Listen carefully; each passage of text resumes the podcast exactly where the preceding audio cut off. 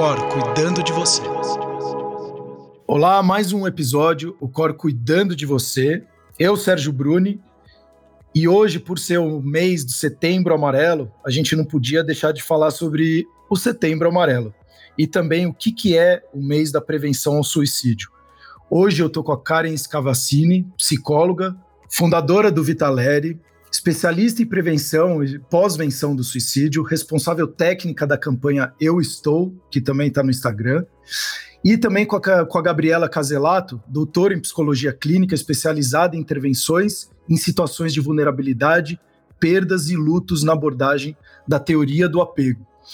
E é, são duas convidadas inéditas, porque normalmente a gente sempre utiliza algum dos profissionais aqui da Alcor, e hoje eu estou fazendo com vocês duas, então é um imenso prazer. É, eu já falei aqui para Karen nos bastidores, em algum momento pode ser que eu fique emocionado. É, eu sou uma manteiga derretida, até porque o projeto da Alcor surgiu por conta de uma depressão bastante séria numa pessoa da minha família, onde te, tiveram impactos muito importantes. E aí eu criei todo esse projeto, além do canal do podcast e outras é, redes sociais, blog e outros sistemas que a gente está desenvolvendo para ajudar as pessoas com saúde mental. Mas é um assunto que me interessa muito, é um assunto que eu acho que é muito importante. E eu acredito que vocês duas, Gabriela e Karen, uh, com a pandemia, vocês também vão falar se teve aí um, uma explosão a mais aí de problemas na saúde mental ou não. Então sejam muito bem-vindas, é um prazer imenso ter vocês aqui conosco da Alcor e especialmente também para mim particularmente. Então muito obrigado. Eu que agradeço, Sérgio, muito obrigada. E que bom, Gabriela, podemos conversar juntas. Obrigada a todos. E foi muito legal porque a, as duas indicações vieram da Silvia Conway, né? Então é, tá tudo junto e misturado, tá em casa, né? Sérgio, obrigada pelo convite. É um prazer estar com você, prazer estar com a cara enorme, profissional que eu respeito tanto e para falar de um tema tão importante, né? Então é só alegria. É, eu acho que até antes da gente entrar num assunto um pouco mais é, de profundidade, o que que na visão de vocês duas uh, seria saúde mental? Acho que a, a, gente começar um pouco falando sobre isso para depois a gente ir destrinchando com alguns assuntos um pouco mais profundos. Bom, eu gosto muito, Sérgio, da, da própria definição né, da Organização Mundial da Saúde, de um estado de bem-estar. É, eu acho que isso resume muito a questão da saúde mental. A gente não fica bem o tempo inteiro, é uma questão de um estado, e a gente está falando de bem-estar, e ela sempre é relacionada à situação que a gente está passando. Então, é como você reage às coisas que estão acontecendo. Isso é ter uma boa saúde mental. Não é você ser feliz o tempo todo e você estar bem o tempo todo, que eu acho que é uma grande confusão que existe. Né? Então, você conseguir produzir, se relacionar, ter momentos bons e passar pelas situações da sua vida, para mim isso é um resumo do que significaria saúde mental. Eu acho que eu posso, a minha visão vai muito parecida com a da Karen, eu poderia agregar um pouco dizendo que além dessa capacidade, né, de funcionalidade na, em todos os pontos importantes da vida, né? É um equilíbrio dinâmico, né? Tem horas que a gente está melhor na vida pessoal, não tão melhor na vida profissional, mas em especial nossa capacidade de flexibilidade. Eu acho que saúde mental está direcionada diretamente à capacidade que nós temos de nos ajustarmos à realidade. É, quanto mais rígidos nós somos perante os desafios da vida, bons e ruins, mais a gente sofre. Quanto mais a gente vai desenvolvendo essa capacidade de se ajustar, como por exemplo agora, nesse evento que estamos vivendo, né, sem precedentes, é, mais saúde mental teremos. Então, para mim, saúde mental está diretamente relacionado à capacidade de flexibilidade. Não, e é muito interessante vocês falarem isso, porque hoje de manhã eu estava lendo um, um pedaço de um, de um artigo e a pessoa que estava escrevendo ela falava o seguinte, né, que a gente hoje, ainda mais com redes sociais, a gente está muito em busca da felicidade, do prazer, a, o tempo inteiro sentir isso e que na verdade isso só gera mais agitação. Quanto mais você quer prazer, mais e aí é, é, e faz total sentido. Quando você tem muito prazer, você fica super agitado. E que na verdade o que a gente tem que buscar é paz. Então, como trazer essa paz e como trazer uh, essa, ao, ao, diminuir essa agitação no mundo que hoje a gente tem, até uma curiosidade para vocês, hoje uma criança de seis anos ela tem mais informação do que o imperador de Roma. Então, o, os, os dados que foram gerados na internet nos últimos dois anos é mais do que todas as informações que foram geradas na humanidade. Então, isso a gente começa a ver que, além da gente ter muita informação, a gente fica atento ou no estado vigília o tempo inteiro. Então, eu acredito que a produção de cortisol hoje da gente deve ser alucinante. Então, para você ficar atento tudo que está acontecendo, seja com uma mensagem, seja com uma foto que você viu no Instagram, com alguma coisa que esteja no trabalho, com filho. Então, como que hoje você consegue, nesse primeiro momento, trazer essa organização para depois a gente começar de fato a entrar no detalhe uh, sobre depressão, suicídio, luto e assim por diante? O que, que, na visão de vocês duas, a gente consegue primeiro trazer um pouco para o nosso ambiente uh, essa tranquilidade um pouco maior? Eu falo até por mim, eu sou uma pessoa extremamente ansiosa, muito agitada. Eu sou hoje presidente de uma, e dono de uma startup, onde a gente vem desenvolvendo muitas coisas e você sabe que é muito trabalho para você enxergar o fruto lá na frente. E como conseguir trazer o famoso, não sei se é o momento presente ou então essa calma para o momento, para saber que a jornada é muito mais importante muitas vezes do que o próprio resultado, né? E que ele vai ser uma consequência do seu dia a dia, né? Eu gosto de trabalhar com uma ideia que o nosso cérebro e a parte mais é, primária do nosso cérebro, mas não menos importante, funciona, e você tocou num ponto bem importante nessa questão do alerta.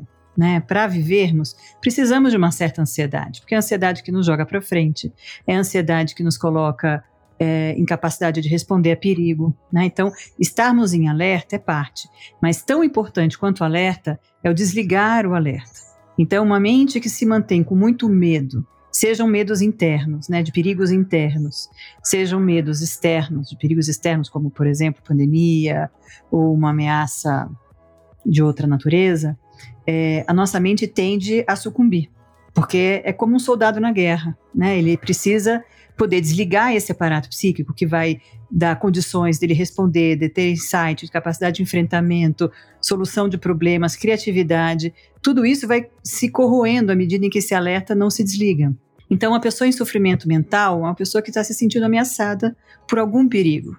E esta pessoa, então, que fica constantemente no sistema ligado, nesse sistema de ameaça ligado, de alerta ligado, é, vai ter essa capacidade cognitiva, emocional, social, espiritual comprometida na resposta da vida.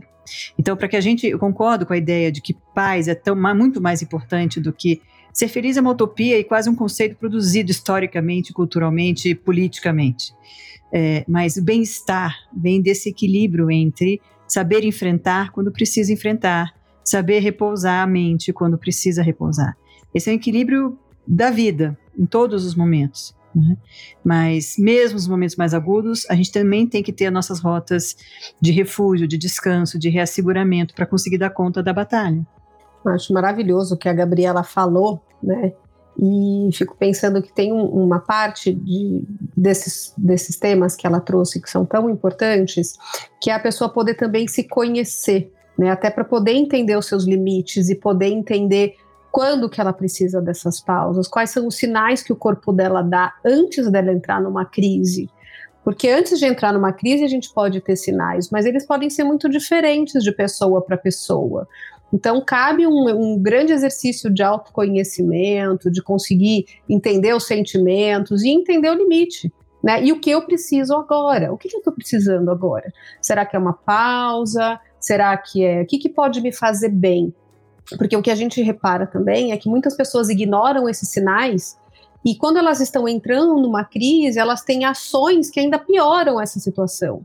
Como, por exemplo, ficar se comparando com os outros dentro de uma rede social.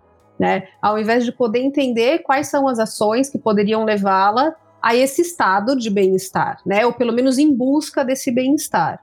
E acho que um outro ponto importante dentro do que você trouxe, Sérgio, é que ainda precisamos aprender de uma forma muito completa o uso saudável das tecnologias. Né? Então, ainda tem uma confusão muito grande entre saber mexer bem nos equipamentos e você saber viver bem dentro é, de, do, desse mundo virtual, que hoje a gente já nem separa em mundo virtual e mundo real, porque o virtual ele é, influencia nossos sentimentos e nossas ações em todo, todos os outros momentos também. Então, acho que ter um pouco dessa educação também e essa consciência desse uso saudável, eu acho que são pontos aí que precisam ser olhados e discutidos com bastante que tem bastante importância nesses dias de hoje. Não, e até a gente indo, obrigado, e até a gente indo para é, fazendo uma ordem cronológica, quando você é, começa a entender, e aqui a gente sempre fala no, no canal a importância do autoconhecimento, ele é fundamental para você ter ações, porque na verdade a gente tem as melhores ferramentas para aquele momento. É muito fácil a gente hoje eu falar o que eu deveria ter feito há 10 anos atrás com a mentalidade que eu tenho, com o amadurecimento que eu tenho, com as vivências que eu tenho. Então isso aqui para você que está nos escutando é um alerta muito importante para você não ficar se comparando com você de ontem, porque o que você está tomando a decisão hoje, você tem as melhores ferramentas para tomar a decisão. Se você olhar lá na frente e de repente ela não foi a melhor decisão, tenha auto, o autocuidado e a compaixão consigo mesmo, de saber que sim, naquele momento, que dificilmente, aí eu pergunto até para vocês, é uma pergunta, eu, poucas pessoas são é, masoquistas ao ponto dela querer se ou então se automutilar ou se mutilar, né, ao ponto de se ficar se machucando e falar, não, hoje eu quero me machucar, eu quero me machucar, muito pelo contrário.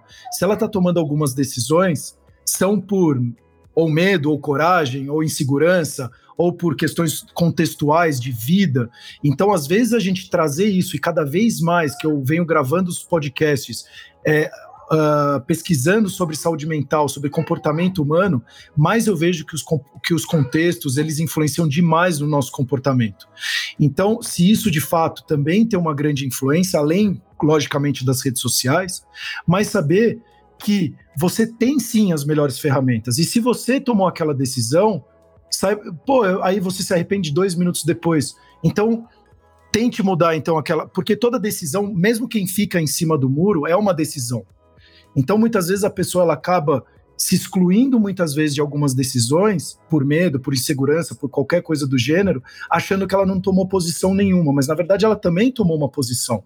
Então, o quanto que isso também tem impactado na vida das pessoas, vocês que atendem e conversam com muitas pessoas, essas, porque eu vejo que muitas vezes a insegurança ou o medo, essas comparações, como vocês falaram, que tem impactado a vida, porque o Jardim do Vizinho, o mundo real, ele é um mundo real para todo mundo né? A gente vê os nossos governantes tomando decisões e que no mundo real a gente espera outras coisas. Aí você vê ó, o mundo da saúde sendo falado na internet ou de uma dieta maluca, ou então daquele exercício que é a novo método que vai revolucionar a sua vida, mas a vida real ainda continuamos sendo seres humanos. A nossa evolução é um processo uh, gradativo mas só que a tecnologia veio numa velocidade que a gente não está conseguindo acompanhar essa, essa velocidade dentro do nosso desenvolvimento.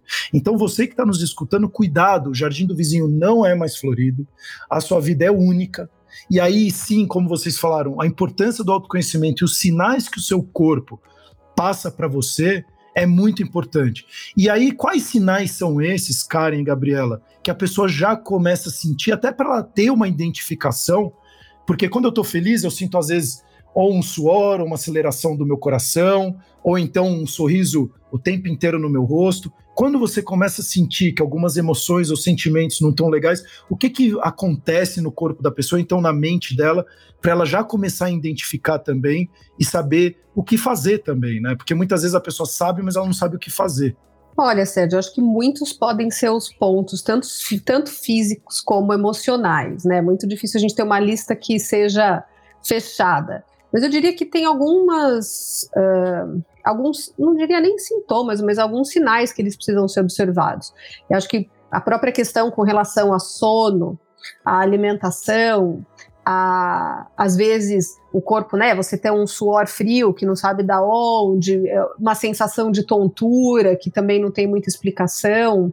É, começar a se comparar muito, como eu falei há pouco, sentir muita raiva, não sentir muito, não sentir mais prazer em coisas que sentia, sentir muito tédio.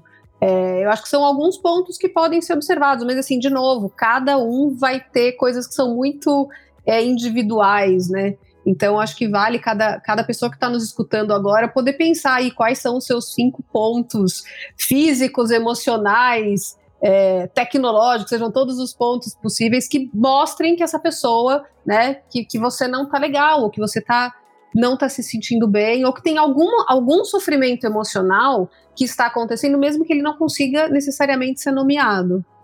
É isso mesmo.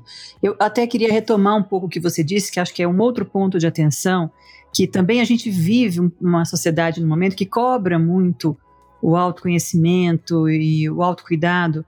Isso também não pode virar o outro lado da história, né? Porque é tão importante quanto se conhecer e usar seus próprios recursos, é reconhecer quando não é possível dentro da gente. Saber pedir ajuda não é fracasso, saber pedir ajuda não é vergonha. Saber pedir ajuda é parte da nossa inteligência emocional, digamos assim.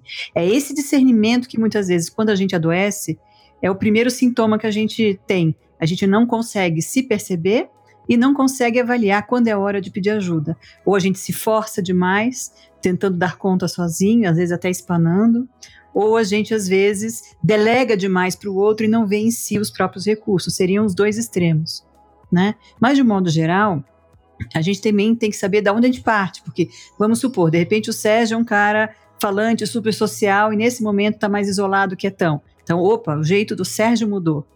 Ah, a Gabriela é mais quieta, de repente o jeito dela sempre foi assim. Então eu não posso esperar dela outra coisa né? Então a gente tem, tem, que ter um parâmetro que é o nosso próprio parâmetro, nosso, as nossas próprias referências. Esses sintomas físicos que a Karen citou são importantíssimos, porque a fisiologia do estresse ela é sábia, né? É o cérebro dizendo, opa, tem algo aqui que está demais para mim. Uh, quanto menos nós ventilamos as nossas, nossa emoção, é, por meio de expressão física emocional, mais viram sintomas. Então, uma pessoa muito mais reservada tende a somatizar mais fisicamente do que uma pessoa que se expressa, que, é, que se comunica melhor, que fala melhor sobre suas angústias ou sobre o seu sofrimento. Então, cada pessoa, cada corpo vai ter um tipo de resposta ao estresse, ao sofrimento, uh, que precisa ser comparado ele com ele mesmo, mais do que ele com o outro, né? E principalmente, né, nesse repertório de dizer, se eu não estou dando conta, Independente se, por exemplo, eu posso, eu posso me sentir sem recursos numa situação que socialmente parece simples. Puxa, mas como eu não estou conseguindo reagir a isso? Mas os meus recursos naquele momento se esgotaram ou estão muito finitos, muito, muito restritos. E de repente é uma situação super intensa, grande, e eu consigo reagir. Então, o parâmetro externo nunca é o parâmetro de, da nossa corda interna, de onde quanto ela se estica. Porque a gente às vezes vai acumulando um dado estresse e de repente cai um, uma xícara no chão e pronto. Parece que a gente entra em curto-circuito, mas aquilo foi um acúmulo silencioso dentro da gente. Né? Então, e, e, se a gente ainda não tem esse parâmetro, né, Sérgio, poder conversar com as pessoas, poder procurar profissionais que nos ajudem, inclusive, a investigar se o que a gente está tendo é normal, não é, pode nos atrapalhar, não necessariamente. Né? Então, acho que é, é difícil dar uma lista, porque a gente corre o risco de, ao dar listas, classificar as pessoas. Né? Então, de repente, uma pessoa que é quieta, ela é quieta, não é que ela está deprimida. É, então, a gente tem que tomar esse cuidado. Né? Ou até uma curiosidade minha, vocês falando, o, quando você chega ao ponto de, por exemplo, cometer um suicídio ou então começar a entrar num, num quadro um pouco mais depressivo, ele é um transtorno mental ou não necessariamente?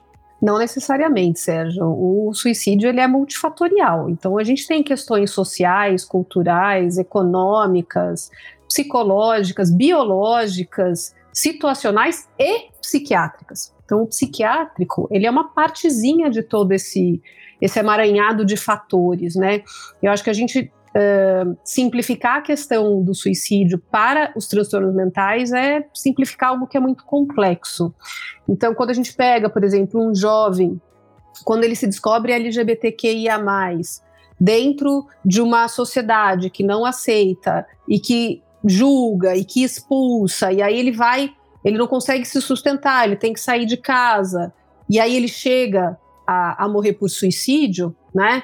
É, será que a gente está falando de um transtorno psiquiátrico ou nesse caso a gente pode pensar em muito mais questões sociais e culturais atreladas a essa morte? Então acho que a gente tem que ampliar muito a nossa visão com relação a todos esses fatores para também não achar que somente medicar vai resolver a situação. Senão a gente também já não tinha mais suicídios, né?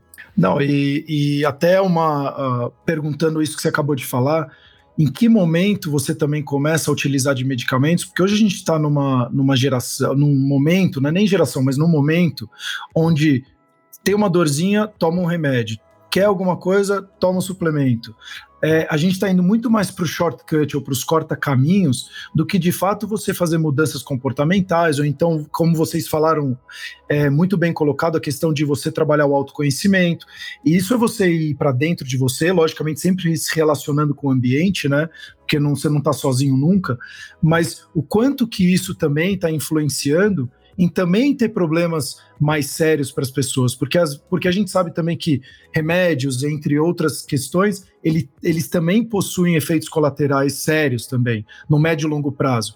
E também todo tratamento, na minha visão, aí vocês me corrigem se eu estiver errado, ele meio que tem que ter um começo, meio e fim. E hoje eu vejo as pessoas começando os tratamentos, seja para emagrecer, tomando remédio, ou então hormônios, etc., uh, ah, e não tendo mais fim, as pessoas não têm mais fim. Eu vejo, e aí eu falo até pessoas da minha família e, e tudo, tomam antidepressivos há mais de 10, 15 anos, é, ansiolíticos há mais de 10, 15 anos. De fato, isso são casos pontuais que as pessoas deveriam dar continuidade ao medicamento, ou não, ou sim, é, tem um começo, meio e fim, mas que a gente precisa, lógico, averiguar é, caso a caso.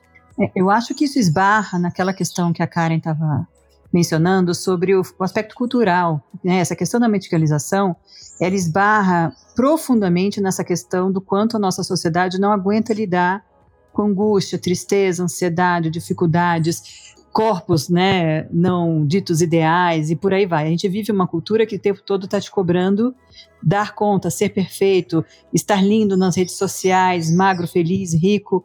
Então é impossível dar conta. E a gente acaba desenvolvendo dentro dessa cultura que não tem lugar para esse tipo de sentimento, esse band-aid, né? Então eu preciso colocar um band-aid para não dar conta desse, dessa experiência de angústia, de amadurecimento, de de um caminho de olhar para as questões internamente e buscar os recursos. Então, a medicalização vem desse lugar cada vez mais tapa, né, tapa angústia, e também tem outra, né, a medicalização também está muitas vezes serviço do outro, que não aguenta a nossa tristeza, né, acho que você devia procurar um psiquiatra porque você não está bem. Bom, quem que não está dando conta da tristeza? Eu ou você da minha tristeza? Né? Então, eu acho que a gente sim vive uma questão muito delicada. Obviamente que a questão da medicação precisa ser sempre pensada caso a caso, porque infelizmente existem pessoas que precisam de acompanhamento medicamentoso ao longo de toda a vida, muitas vezes, por uma defasagem química que é como outras tantas, né? Mas algumas outras pessoas usam de fato o remédio como um, uma muleta externa, com muito medo de encarar a vida sem esses recursos, sem usar os próprios recursos internos, sem saber se são capazes, inclusive, de viver sem a medicação e etc. E tem toda uma indústria em torno disso que fomenta, né? Então, acho que essa é uma questão bem importante, é, sem dúvida alguma, para a gente considerar, mas que se esbarra muito nessa cultura que não tem lugar para tristeza, que não tem lugar para angústia, que não tem lugar para aquilo que não é tão idealizado. É, eu, eu penso que eu não posso medir o quanto de sofrimento o outro ainda consegue tolerar. Então, eu acho que uma, uma régua importante é, é a pessoa perceber né, o quanto que ela está o quanto que ela está conseguindo tolerar seu sofrimento. Né? E aí, em alguns casos, sim, a medicação vai ser necessária, mas o que a gente costuma indicar é que ela seja feita junto com uma terapia. Porque daí você faz essa compensação que é necessária, você alivia os sintomas a curto prazo, né? E ao mesmo tempo você consegue pensar quais foram gatilhos, gotas d'água, que outros caminhos eu tenho, como que eu lido com a minha tristeza, com a minha frustração e com tantas outras coisas. Então, precisa ser uma abordagem conjunta, né? É, mas eu concordo que temos hoje uma cultura onde a frustração e a dor ela é pouco tolerada, aceitada e aceitada, né? Mas em alguns casos, sim, é necessário que se tome remédio, como a Gabriela falou, para o resto da vida, né? Assim como qualquer doença crônica. E aí a gente pega algumas doenças, alguns transtornos mentais que se tornam crônicos. É, e, e, acho que tem um outro ponto que também pessoas que, que têm essa cronicidade, né? É, que quando estão bem param de tomar medicação sem conversar com o médico e aí podem ter o que a gente chama de efeito rebote, que é esse essa volta dos sintomas de uma forma muito acentuada. Então, em todos os casos, você conseguir ter um acompanhamento médico com um médico que você confia, que te escute, né, junto, de preferência, com um psicoterapeuta, com um psicólogo, eu acho que é um caminho importante aí desse cuidado. Não, e até é, eu fiz uma pesquisa uh, semana passada, eu coloquei no LinkedIn uh, quantas pessoas tomavam remédio, porque hoje são quase 15 milhões de brasileiros que tomam remédio para sono, por exemplo. E aí eu perguntei: quantos de vocês que tomam remédio uh, tomam sem prescrição médica? Foram 70% das respostas foram foi essa. Aí a minha questionamento foi: se você está fazendo isso com você, o que será que não está acontecendo com o mundo, com a nossa sociedade? Então, eu queria até, é, tirando essa curiosidade de lado, tem algum padrão na visão de vocês, onde a pessoa chega aí, porque quando a pessoa fala de depressão, e aí até o ponto de entrar num, num, num ato de suicídio, a gente fala que ela entra numa tristeza, numa, melanco, numa melancolia, isso é o que eu li, né? Também não sei se está certo, mas que tem alguns caminhos, ele, ele de fato existe os caminhos ou não? Ou cada um, como vocês mencionaram, é muito individual e é de cada um? Olha, o suicídio pode ter ser o. Ele geralmente é, é, vamos dizer, o final de uma série de fatores ou situações na vida de uma pessoa, né? Não acontece de uma hora para outra. Você acorda num dia e fala, bom, hoje eu acho que eu vou, quero morrer, né? É, mas não necessariamente está ligado à depressão. Acho que isso é importante a gente pensar, que não precisa ter um processo de tristeza, melancolia e depressão. E sim, você estar se sentindo em situações onde e, com dores que você acha que são intermináveis, que elas não vão acabar nunca, inescapáveis, que você não tem outra saída para suas situações que não seja a morte e intoleráveis. Você não aguenta mais aquela dor. Pode ou não ter um transtorno mental aliado a isso, mas muitos são, vamos dizer assim, é um quebra-cabeça que é muito individual nesses casos, né? Quando a gente pensa, por exemplo, em suicídio de adolescentes, eles têm uma questão de impulsividade que ela é mais importante também nesses casos do que outras questões, porque o adolescente faz e não entende, por mais que possa parecer absurdo, que ele não vai voltar nunca mais, que aquilo é o fim, que não tem depois, né? Então, a gente precisa analisar muito caso a caso, né? Lógico, temos alguns sinais que a gente pode observar, mas também muitos sinais eles só fazem sentido depois do ato, né? Um pouco daquilo que estava falando, Sérgio, de que ah, se eu soubesse, né? Bom, e aí você aumenta a culpa naqueles que ficaram, quer dizer, a culpa já está lá sempre, mas você aumenta muito essa culpa quando você traz, por exemplo, a informação de que 90% dos casos podem ser prevenidos. E a gente não tem, primeiro, a gente não tem esse, essa porcentagem, e as informações que a gente passa, principalmente num mês como esse, que é setembro amarelo, né, precisam ser pensadas cuidadosamente, porque também essa mensagem chega em pessoas que perderam alguém para o suicídio, que podem ter um impacto profundo com relação às mensagens que elas recebem. E aí, é, até, e aí vai, ser uma pergunta uh, ah, para você, mas também depois para Gabriela a respeito do luto, né? E o que, então, o Karen, o que fazer nesses momentos? Quem está do lado de pessoas que sinta que está tendo essa modificação de humor ou modificação de comportamento, melhor, né? não de humor, mas sim de comportamento, porque como a Gabriela falou, às vezes o humor ele também oscila, mas não por uma questão muito mais séria. Mas o que, que a gente do lado pode ser feito? Porque como eu falei no começo do episódio, é, eu tive pessoas muito próximas a mim que estavam com depressão. De fato, é, já cheguei, e eu acredito que vocês já escutaram várias vezes, é, eu vou ficar bastante emocionado aqui.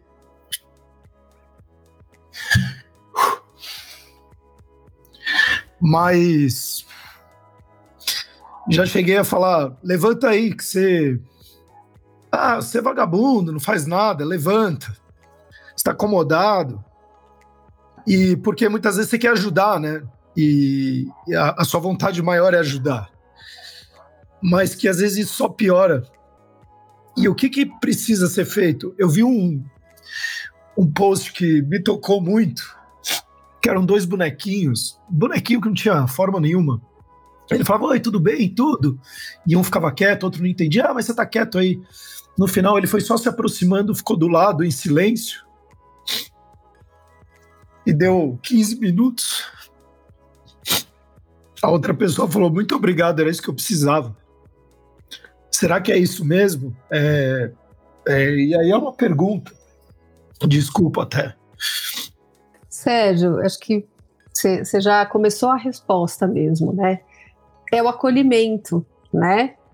É a gente poder estar tá lá junto. Mas você sabe que essa frase que você falou é uma frase que muita gente fala com a intenção de ajudar. Eu acho que também a gente não pode se culpar por uma frase que foi falada com a intenção de ajudar, né? Eu acho que a gente pode depois ir buscar outras frases ou tentar entender um pouco mais os transtornos. Porque tem uma concepção cultural da depressão também muito grande, que a depressão é frescura, que a gente tem que, né, levanta daí, vai fazer alguma coisa. Então, também as pessoas que estão em volta não podem ficar se culpando tanto, ou não precisam ficar se culpando tanto por terem dado uma resposta ou falado alguma coisa que depois, dependendo do que vai acontecendo, fala, puxa, como que eu fui falar aquilo, né?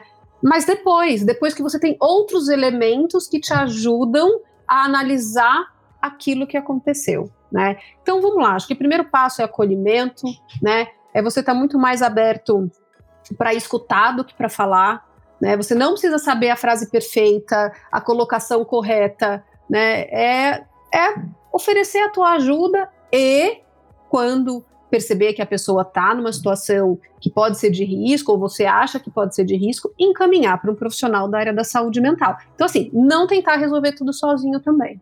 Mas, Gabi, não, queria... Ah. É, não, até antes da, da Gabriela falar, é, e o escutar muitas vezes é ficar em silêncio, né? Porque às vezes Sim. nem a pessoa tem o que falar, né? Então às vezes Isso. você vai ficar meia hora lá escutando, mas na verdade vai ficar um silêncio para os dois, mas que talvez seja muito mais confortante para aquela pessoa que está passando aquela dor, né? Mas quer maior companhia do que você poder escutar o silêncio de outra pessoa? É, eu acho que o que talvez o Sérgio esteja dizendo é um pouco dessa escuta genuína, né? Assim, às vezes tem gente que fica perto eh, e, está muito angustiado, incomodado, e tem gente que fica perto e está ali com uma interesa, né, do nosso lado, desejando mesmo uh, o nosso bem, o nosso alívio, e aquilo tem um valor, né, tem um, um, um aquecimento que não tem preço mesmo. Né? Eu acho que a gente precisa lembrar, voltando um pouco para o lado biológico do nosso funcionamento, que a gente foge sempre da solidão. E da solidão não é da presença dos outros, é se sentir só para o enfrentamento dos problemas da vida. Muito do, né, da, da, do sem saída que a Karen mencionou vem desse lugar, né? Eu não consigo resolver sozinho e não, não estou, estou sozinho nesse problema, mesmo porque ela tenha pessoas ao redor, né? Então, poder estar perto, sem julgamento, talvez seja a primeira grande receita e que já exige muito da gente. Porque é isso, quando você reage assim, Sérgio, é porque você ama alguém e quer tirar essa pessoa do sofrimento. E a gente às vezes fica bravo com quem a gente ama. A gente quer cutucar, né, como uma forma de dizer, vamos, né, vamos para a vida. Mas a pessoa se vê às vezes sem forças. E a gente às vezes por amor e por medo demora a perceber, né? Demora até a admitir muitas vezes. Isso é parte do nosso lado humano também. Porque quando a gente ama, a gente não quer ver o outro. Por isso que é tão difícil, né? Ver alguém que está do nosso lado não estando bem. Mas poder pedir ajuda e poder estar ao lado, acho que faz toda a diferença. A nossa mente é, é capaz de se adaptar a muitas coisas, coisas que talvez numa condição prévia a gente diria, nossa, eu seria jamais capaz de enfrentar tal coisa. E quando a gente se percebe, a gente enfrenta. Só que em alguns momentos da vida parece que isso fica um pouco mais difícil seja porque a gente está mais enfraquecido física e psiquicamente, seja porque a gente está mais sozinho, seja porque o problema às vezes é grande demais dentro da nossa percepção. Então, é tão importante a gente poder estar perto de quem está passando por isso, porque se a gente consegue, de alguma forma, juntos descobrir onde é que está o enfraquecimento, quem sabe a gente consegue buscar vários mecanismos, desde a medicação a terapia, até outras abordagens que podem fazer toda a diferença na vida de alguém, que naquele momento ela não está conseguindo enxergar. Então, é muito importante lembrar que, seja por uma coisa impulsiva, como a Karen falou, ou por uma experiência crônica de sofrimento, né, o suicídio sempre é um ato de desespero de quem está sofrendo e não vê saída. Não tem coragem, não tem.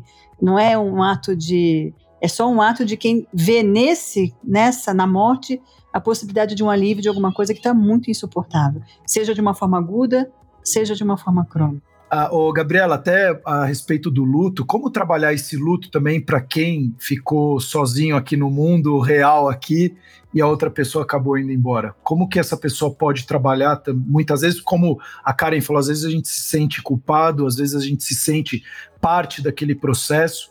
Então, ou, ou aquela coisa do eu poderia ter feito alguma coisinha aqui. Como trabalhar isso? Olha, eu acho que toda morte ao nosso redor gera uma sensação de culpa. A gente sempre fica, o que, que eu poderia ter feito, o que eu deveria ter feito, deixar de fazer, seja em relação à vida com aquela pessoa, seja em relação ao fim da vida daquela pessoa. A morte por suicídio, ela é, ela é muito mais dura nesse sentido, porque ela fomenta essa autoculpabilização, essa coisa de o que, que eu não vi, o que, que eu não percebi, o que, que eu poderia ter feito. E efetivamente, né, eu já tive vivências de amigos psiquiatras que estavam cuidando dos seus pacientes e o paciente saiu da sala e cometeu suicídio. Né? Não era alguém que não estava sendo cuidado, não era alguém que não estava com os recursos, era simplesmente alguém que estava doente demais. Né? E infelizmente a gente vai viver situações de pessoas que, assim como por outras doenças, não sobrevivem, não, não, não, não reagem aos tratamentos, mas muitas outras vão reagir. Né? Então, do ponto de vista do luto, ele é um luto muito doloroso, porque se a gente já não lida com tristeza, né, Sérgio? Você imagina uma tristeza que a gente tem medo de ser julgado. Então, o luto por suicídio tem, tende a ser um luto muito solitário, da pessoa se fechar e das pessoas não conseguirem chegar perto. E essa é uma bandeira que eu tenho há muitos anos lutado contra essa não, não, não legitimização, não validação desse luto. Nada pior do, pior do que um luto é um luto solitário. Pior do que um luto é um luto em que você não tem espaço para expressar sua dor, é, não tem espaço para ser acolhido e sem ser julgado. Então a gente precisa dessas campanhas, como a de Setembro Amarelo, precisa de pessoas que orientem preventivamente, como é o trabalho lindo que a Karen faz, porque a gente precisa gradativamente mudar a sociedade aos poucos para que esse tipo de eh, julgamento e banalização de algumas experiências e, ao mesmo tempo, a negligência de alguns sentimentos não coloque não só as pessoas adoecidas, mas as pessoas enlutadas num, num lugar muito solitário e isolado na sociedade. Acho que essa é a pior coisa que esse lutado pode viver, a culpa e a solidão. Né? E a gente tem que ajudar nesse sentido.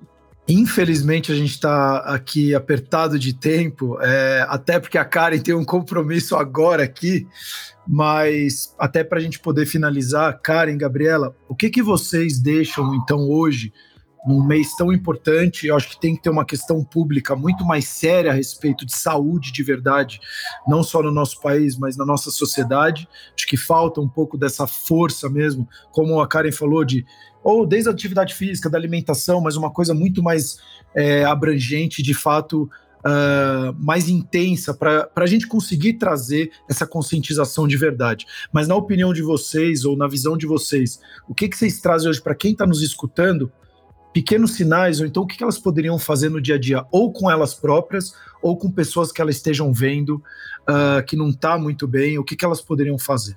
Bom, eu acho que começa, né, Sérgio, é, desse autoconhecimento que a gente falou, né, mas esse autoconhecimento com compaixão, né, de não ficar nessa cobrança de também saber tudo e conseguir nomear tudo e passar por tudo bem, né, que não é assim que funciona acho que se percebeu que não tá legal ou que tem alguém perto que não tá legal é agir. Né? Eu acho que você tem uma mensagem que o Setembro Amarelo precisa passar com muita seriedade, é que só postar foto na rede social com lacinho amarelo não resolve nada, né? Que a gente poder falar sobre o assunto é a primeira parte, mas a gente precisa agir e agir com, com empatia, com compaixão, com acolhimento, né? E eu acho que se, se a gente tivesse, sabe, uma um, banner com, as, com a foto das 32 pessoas que se matam por dia no Brasil, a gente mudava o que hoje tem em termos de prevenção, que é muito pouca se a gente pensar em saúde pública, né? Falta muito. E as pessoas precisam se unir. E aí, quando eu tô falando das pessoas, eu tô querendo chamar a sociedade, os profissionais da área da saúde, a mídia, as pessoas que podem ser envolvidas nisso para cobrarem que haja uma prevenção do suicídio efetiva, efetiva no sentido da gente ter condições as pessoas acharem o atendimento, a ajuda e a informação que elas precisam e que elas buscam, né? Resumindo, acho que seria agir, né? A gente precisa conhecer e agir. E acho que se a gente fizer um pouquinho disso, já, já estamos fazendo é. bastante. Acho que somando o que a Karen disse, eu diria que, primeiro, lembrem-se do que eu disse há pouco. Pedir ajuda não é sinal de fracasso e de vergonha. Pedir ajuda é uma atitude inteligente e que vai muitas vezes te dar a oportunidade de encontrar caminhos que você sozinho não consegue enxergar. Então, pedir ajuda à família, pedir ajuda aos amigos, pedir ajuda ao suporte formal, aos profissionais da saúde mental, onde for possível, mas não se cobrar da conta de um sofrimento sozinho quando isso está muito pesado. E a outra coisa, para quem está ao redor de quem está sofrendo, é da gente conseguir tolerar mais, estar com o sofrimento. A nossa tendência é se afastar, a nossa tendência é não saber o que fazer e não fazer. E é esse o movimento que a Karen está dizendo. Vamos fazer alguma coisa, vamos chegar perto, vamos estar junto, vamos falar das coisas sem ter medo de falar de tristeza. Vai, é, né, ah, se eu abrir espaço para o sofrimento dele, ele vai piorar. Não, isso não é verdade. Quando a gente valida e acolhe o sofrimento, ele alivia. Não existe essa ideia de que cutucar as feridas aumenta as feridas. Cutucar quando tem uma intenção de atacar, mas quando tem uma intenção de, validar, de acolher e validar, sempre é alguma coisa que alivia, drena o sofrimento. Então, nós, como sociedade, tanto é, civil quanto os profissionais da saúde, precisamos muito avançar nessa coisa da humanização, do acolhimento, a gente vive numa sociedade, cada um vai indo para o seu lado e resolvendo seus problemas sozinhos, e a gente tem que tentar ir na contramão disso, ter espaços de escuta e acolhimento. É, até para a gente chegar aqui no final, é, eu deixo meu recado aqui para você que está nos escutando: não julgue, trabalhe o autoconhecimento. Você é a pessoa mais importante para você. Não se compare aos outros. E ser vulnerável não é um problema. Muito pelo contrário, precisa de muita coragem para mostrar isso.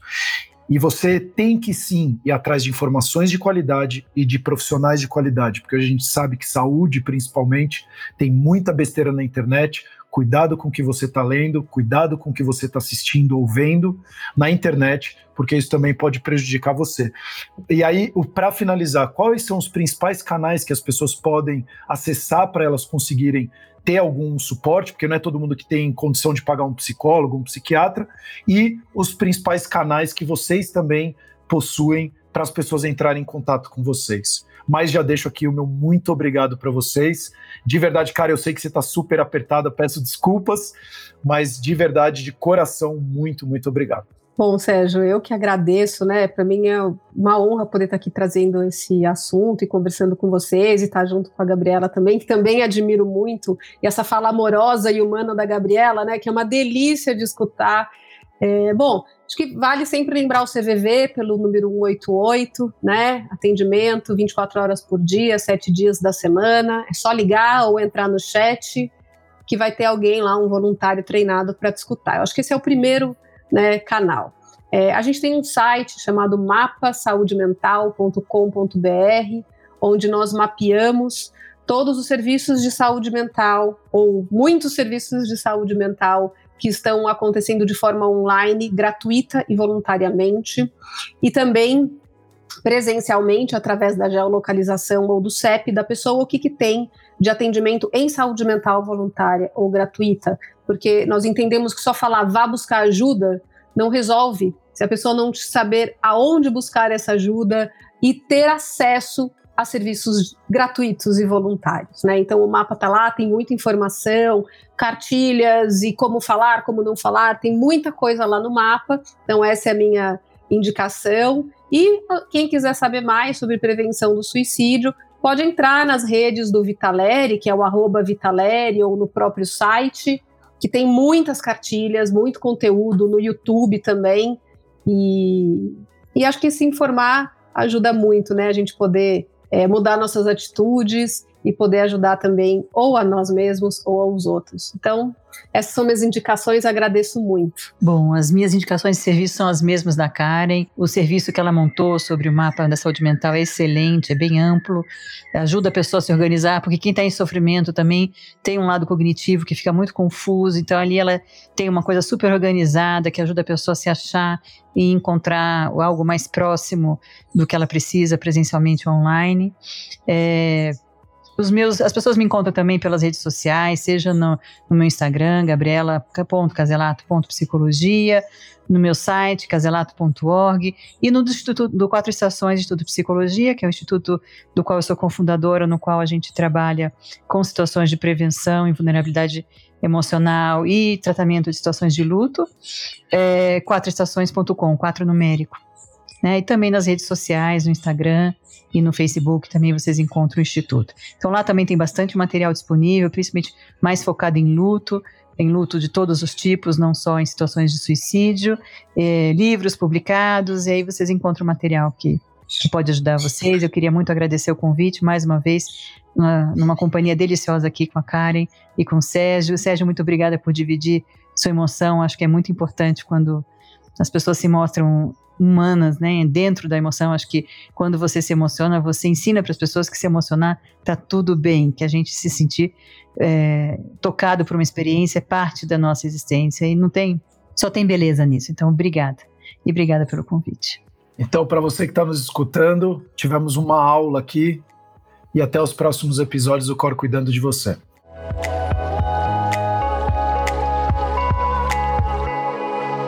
Cor Cuidando de Você.